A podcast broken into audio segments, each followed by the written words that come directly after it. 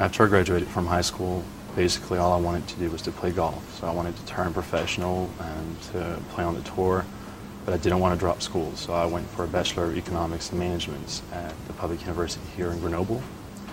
Um, I spent two years there, and then I got to Austin, Texas to finish my degree. So at this point in time, I had my bachelor, and uh, I was kind of at a crossroads. But eventually, I decided to embark on a more, you know, business-oriented career. So um, that's where that's why I'm here today. Yeah, you know, we've had a lot of uh, business development classes, uh, business development-oriented classes, such as building strategic key accounts, uh, consultative selling, um, customer intelligence, and so forth.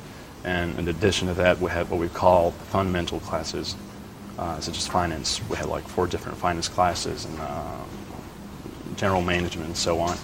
So this combination of uh, you know fundamental classes and business development specifics, uh, where uh, I think was you know cornerstone in the program, and that that's pretty much what makes it you know valuable.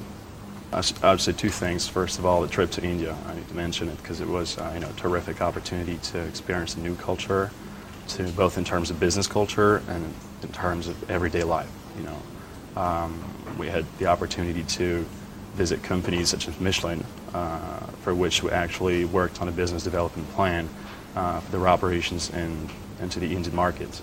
We also had some time off, which was very important to experience by ourselves, you know, what's going on out there in uh, India, and stroll, visit cities, and so on.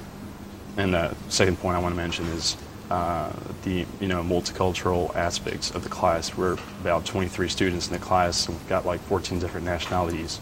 Pretty much expected the program to provide me with all the required knowledge uh, and both uh, theoretical skills and uh, tools and some practical tools, so I can uh, you know become a successful international business developer.